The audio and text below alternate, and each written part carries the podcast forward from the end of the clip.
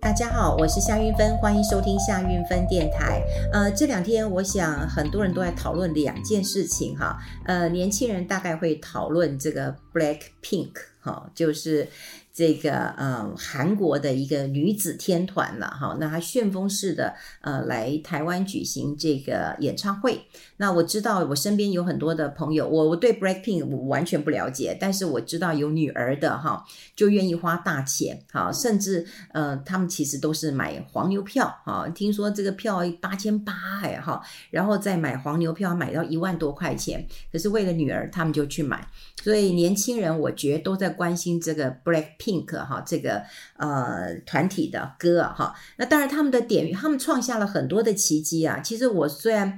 嗯，我自己没有这么喜欢，哈哈，但是不得不说，他们创造了很多这个世界级的一个奇迹啊。比方说，他们在 Spotify，在一些串流音乐上面，然后在 YouTube 点阅率啊，都都是哈，很快就就呃创下这个历史的呃记录了哈。那就算他们一个团员哦，这个也成立他自己的 IG，很快就成为亚洲第一名哈，点阅率最高的哈。那总之有这么多人喜欢他，必然是有过人之呃之处了哈。这年轻人喜欢，所以如果你这两天看到很多人还在讨论这个 Black Pink 的话，那表示你是年轻人。但说实在，更多人是在讨论什么，你知道吗？在讨论的是瑞士信贷的风暴。呃，这两天我刚好有呃参加。一个讲座嘛，哈，那这个讲座呢是瑞士银行哈，瑞银哈，那瑞银呃这个主办的哈，瑞银主办的，可是他们就说快要这个真的烦死了，因为呃主要他当然有做一些投资的一个展望跟投资的一个呃讲座嘛，可是每个人都问他说，哎，瑞信跟瑞银一不一样哈？瑞士是瑞士呃瑞信是瑞信啦，哈，瑞银是瑞银啊，这两家完全不同的，而且大家都知道后来是瑞银。就接管了瑞士信贷，整个瑞士信贷真的就拜拜了哈，拜拜了。呃，这事情很大哈。那当然，我有发现几个现象，我在这边也跟大家聊一聊。也就是呃，很多人就跟我哭诉了哈，因为我是去台中嘛哈，那呃参加这一场的一个活动，那有年轻人就告诉我说，哎，我们年轻人就是陪在虚拟货币。啊，之前不就是比特币哈赔了很多钱，他们都高档的时候去进去，好，那现在比特币有一些这个反转了哈，好像回到两万块钱左右美金左右了哈，但他们之前都是买在五六万块钱的哈，所以损失也非常的大。那他就说中产阶级啊都是赔在股票啊，就是如果你买了股票啊，现在是赔钱的。他说现在连有钱人呐，啊这个债券都出事了。所以这位年轻朋友告诉我说：“哎，我现在心里好像觉得舒坦多了，呵 呵就看到大家都都呃赔钱了哈。那这个是嗯，我最近在关心的事情。的确，瑞信的风暴非常非常的大，但是台湾呃，我觉得有非常两极的一个看法。好，第一个呃，当国外的一家银行发生事情的时候，我们急着催着。”就是要告诉呃这个主管机关说，告诉大家说，哎呦，我们到底我们的银行有没有踩到雷？好，有没有踩到雷？哦，有没有破险部位？好，那踩到雷，你当然得得认亏了嘛，哈。所以第一个，好，没有踩到雷，好，没有踩到雷，但是是没有踩到瑞信，好，瑞信这个我们待会会讲了哈，这个。这个 AT One 哈，，AT One 这个呃债券，那我觉得我们台湾投资人真的也很厉害。我们刚刚讲过了，我们投资的 EQ、IQ 都很高哈。那 EQ 呢，就是看看呃国际金融风暴这么多，我们还能够挺得住啊。这 IQ 我们也去认呃去认识一下哦，什么叫这个呃呃 AT 呃这个 One 哈，这是什么样的债券？这是一个什么 Coco Bond？这到底是什么东西？我觉得很认真啊哈。就所有的媒体都在讲这个，但事实上哈，我觉得。我们从不管是瑞信的一个呃风暴，我们要看到一件事情，也就是说，到底有什么事情是天长地久？好，有吗？好，有吗？呃，瑞士信贷成立在我查了一下，一八五六年，它其实是瑞士金融业非常大的一个条花咖，好，一个条花咖，一个就瑞信，一个就瑞银，好，真的是非常非常大。但现在瑞银就买了瑞信了，瑞信我们刚讲就是拜拜了。那一个，嗯，有一百多年、一百六十几年的历史的银行，诶，几天之内就倒闭了。那我们会看到一个问题，就是说，百年老店也会倒啊。以前不是雷曼吗？好，雷曼兄弟倒了，大家会觉得说大到不能倒，那雷曼兄弟倒了。好，那现在接下来瑞士银行这个瑞士信贷拜拜了，好，没有了。你会看到背后有很多人其实是瑞信的人，他没有工，他没有工作了。虽然瑞银把你买下来了，可你可能会没有工作了。好，这是一个非常大的一个一个一个一个问题啊。那当然瑞，呃瑞士信贷，其实过去我在那个嗯 Live 的节目当中，我们就注意过，因为它的呃这个新闻蛮多的，而且是负面的消息。因为当一个股价下跌的时候，你大概就会知道它到底出什么事。好，其实有时候股价会告诉我们很多事情，诶，它为什么涨？你可能事先不知道，后来诶，你印证一下，你就知道它涨。可跌有原因，一定是有原因，只是你现在不知道，以后就知道。所以我们那时候是看到瑞士信贷。它的股价一直跌啊，就会发现它的确有很多狗屁倒灶呃的的的事情啊哈，比方说他当然有协助一些毒贩洗钱，好，然后他还有协助一些这个埃及的这个独裁者。好，来来，这个买凶杀害他的女朋友哈，他还协助过这个马可仕啊，这伊美黛夫妇来洗钱哈，那他也呃有非法挪用这个客户的资产了哈，那总之就是这十年来换了三个 CEO，因为一旦出事，你 CEO 一定要下台的哈。那当然瑞士呃这个呃政府也有罚他们，哈，也有罚他们，所以瑞士信贷就是呃他已经有很多的。这个状况了，很多的状况了。那呃，瑞士信贷有一些这个大股东，大家最知道就是像那个呃，沙地好，这个国家银行好，国家银行，挪威主权呃基金，那都是他的这个呃大股东啊，都是他的大股东啊。那本来大家会期待说，嗯，沙乌地这个呃国家银行应该很有钱嘛，哈，那你你可不可以再呃投资一点钱嘛？就不要哦，他们已经觉得。不要了，哦，就不要投资了。所以，因为沙乌地阿拉伯他去年才才投资他嘛，哈，你去年投资了，好像才投资了这个十几亿，你现在这么糟糕的情况，当然不会，那不会再再再再投资你了，哈。所以这也就让他呃直接就倒了。那好，我们这件事情也要回。回过头，我们待会会讲，就是说我今天当然也不是呃跟大家来谈，就是说哦，那呃瑞银然后并了瑞信之后，那到底我会怎么样怎么样？毕竟这就是瑞士的银行，但我们待会会回照来看看你自己的投资逻辑啊，哈。好，其实当然所有的国家都一样，银行都是大到不能倒。好，大到不能倒，必须讲瑞士信贷就是一个大到不能倒的银行。那之前有很久很多人讲说，这个呃西谷银行呃很大，可是因为它是做创投的，好，那当然就是跟商业的银行其实很不一样的，所以它如果倒了，而且市场引起的波澜并没有这么大。那后来到瑞士信贷出事的时候，我就在节目当中，我记得跟大家讲，就是说如果瑞士信贷出事了，那么其实某种程度它应该可以比拟，它就是这个啊。呃之前的雷曼，你说它是雷曼第二，这一点都都都都不为过哈，都不为过了。因为不管它的一个呃资呃资产的一个规模哈，它的一个影响力哈，说它是雷曼第二，这真的是没没有人这个有有意义的啦哈。好，那当然它大到不能倒啊。好，那你说瑞士的央行有没有密切观察它？有有，可是呢，到最后为什么？那个来不及了，哈，本来是瑞士的央行就已经要出钱了，就是想要把这个，因为到所有的银行都只有两件事情，到最后一个就是倒闭，一个就国家接收了，就国家收了你了嘛，哈。那现在看起来就是你也不能让它倒，你也不能让国家收了你，因为国家也收不了，所以呢，就是 UBS，我们讲瑞银，瑞银呢，他就用三十亿这个这个瑞士法郎收购瑞信啊，这钱其实是很小很小的一个钱呐，哈。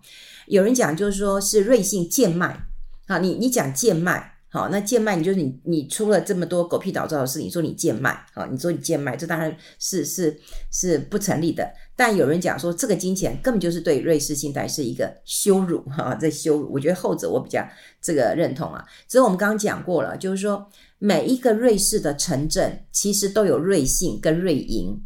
啊，瑞信就是瑞士信贷，瑞银就是 UBS。可是你到完成接管之后，那你 UBS 可能就全部关掉瑞信的分行了嘛，全部都变成 UBS 了嘛。好，所以这个这件事情影响了大家会认为什么？瑞士有没有人？大家都知道嘛，全世界认为最安全的地方就是瑞士。好，它是安全投资这响当当的一个一个金字招牌了。可是现在呢，瑞银出了状况了。我们刚讲，它有一百六十几年的一个历史，它竟然几天之内就可以呃倒闭，可是没有没有办法，好，就是未来到底银行出了什么事情？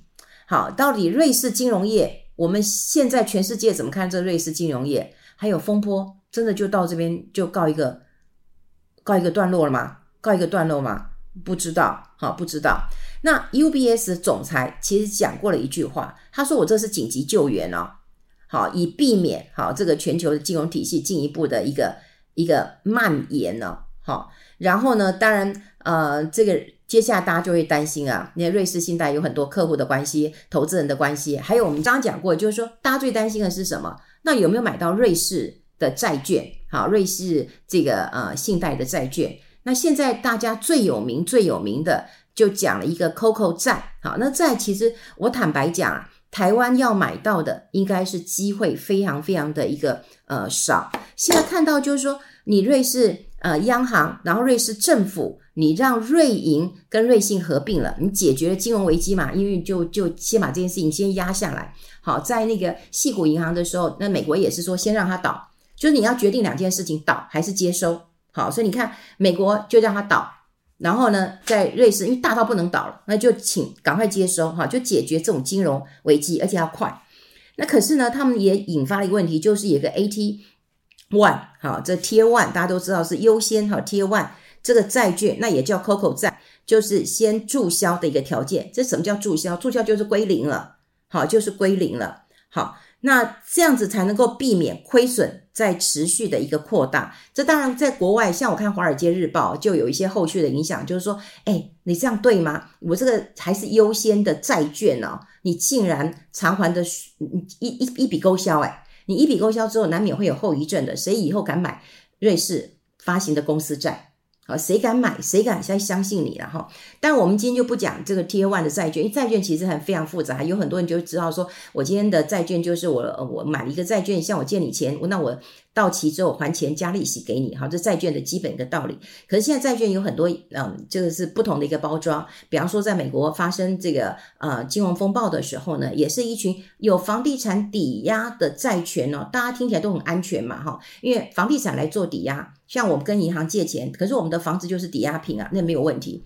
那他后来又把这些我们有缴贷款的人呢，再包一包，就说你相信啊，你看这些人都缴款很正常，所以再把这个债权再卖掉，那我银行是不是就立刻可以拿一笔钱回来？也就是很多的债券可以做这样的一个一个包装的哈。那所以这个嗯，这个呃，AT One 好，AT One 这个债也是一个优先偿还的一个顺序。好，总之现在就是要减记，然后减记的意思就全部归零，好，全部归零，谁会受伤呢？国内的呃银行没有买到，这个是我确定的。但是汇丰控股、香港的呃东亚银行、泰国好、这个第四大的银行叫开泰银行、新展集团的这些银行都有讲有买到这个 AT One 的债券。好，那当然呢，受到一些拖累，债券的价格也就呃下跌了。好，也就下跌了。也就是说，瑞信。它所瑞士信贷好所发行的这个 AT One 这个债券就是变成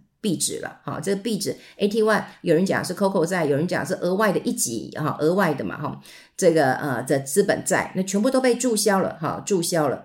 那注销之后呢，当然我们就就不用再跟各位解释了哈，因为台湾并没有，因为现在你看到银行的一些呃翻译哈，就是可可债啦，COCO bond 啊哈，就是一个应急的可转债哈，就是股票跟债券之间可以转换。那那个银行资本那市足率如果很低的话，那债券就会强迫换成普通股。好，那持有人就变成银行的股东，我们来分担这个亏损。也就是说，银行在呃太平盛世的时候，你可以收比较高的一个利息。可是银行出事了，对不起，那你就来你你就来承担风险吧，哈。所以过去大家都会认为这银行不会倒嘛，好，不会倒，那怎么会出事啊？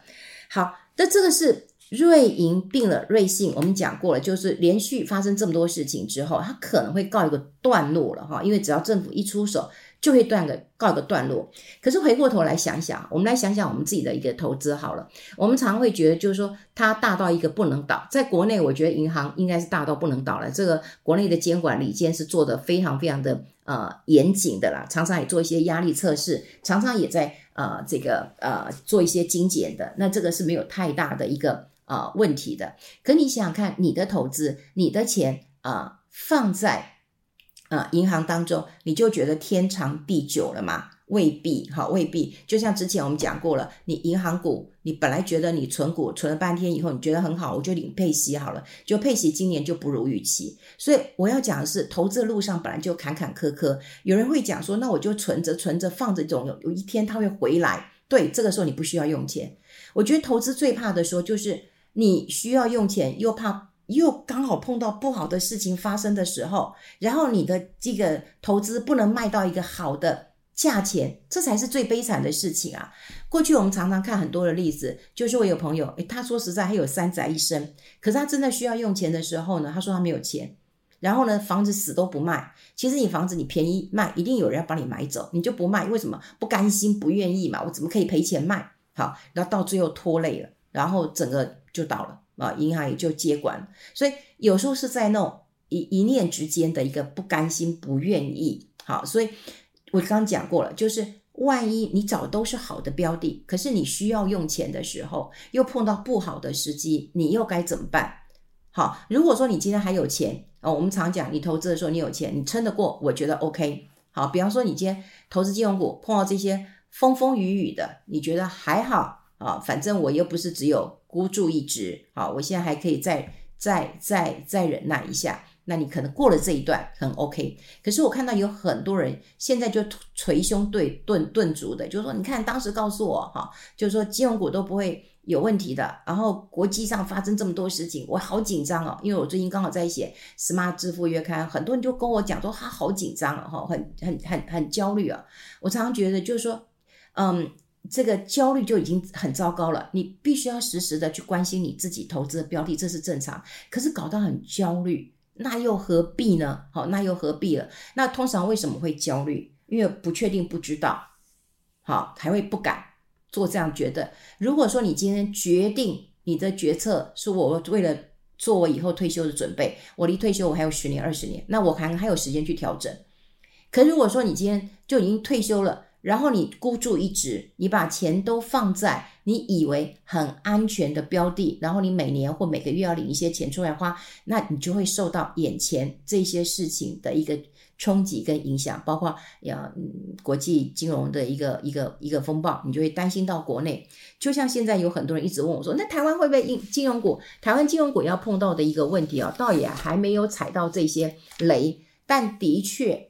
呃，让大家又上了一个风险一课，也就是说，我们认为的配息并不如呃预期，好，并不如预期。但是你说不如预期之后，你在这个时候你就不投资吗？这个时候我只能够说，分散其实是一件好事，不要孤注一掷。其实，在最坏的情况之下，也许台湾的金融股，也许你现在看到就是最坏的情况之下，明年它可能又没有呃踩到这个嗯防疫保单。好，它可能不会有这么大的一个亏损，或者是美元也不再急升了，那它可能也不会在海外投资蒙受很大的亏损的时候，也许它的获利就会慢慢的上轨道。所以在这个时候，如果你很急去做了一些处置，那也许哇，你就会卖在低点，好，或者卖在一个这个呃这个相对的一个低点，那也许对过了明年，你熬过以后又可以过来了。所以。有时候我们会觉得哈，就是看到我们会很担心眼前所发生的事情，而忽略对未来的一个影响。所以，我们看到瑞士信贷又见证了一件事情：百年老店也是会倒的。好，所以我们时时要有一个忧患意识，分散是最好的投资。那另外就是大家也不要。太焦虑哈，就太焦虑，就是说，呃，到底有没有这个呃踩到雷？目前看到的的确是没有，但是我们讲过了，政府出手的很快，主政都可以消失，但余震，哈，余震会不会呃这个这个还有这个余波荡漾，这要考虑。那另外就是说哈，银行如果在台湾倒银行，哇，那真的不得了，天大地大的事情。可是，在欧洲啊，银行有分非常多种不同的类型，呃，至少简单来讲，它有大型的，好，有极大型的，然后也有中型的，也有小型跟地区型的。像小型跟地区型的，就会很容易出事。前不久，巴菲特。他就觉得哦，这种地区型的这种小银行，他就不要了，他就把它卖掉了哈。他可能也看到一些风险了，所以有很多人在最近又很称赞巴老爷也很厉害，这个姜是老的辣哦，这九十几岁了，可还是看到风险。也就是它跟嗯、台湾不一样，台湾银行的台湾的银行都很大啊，都都差不多这么长这个样子，也不太会倒的哈。不管公银行库或民营的哈，这金控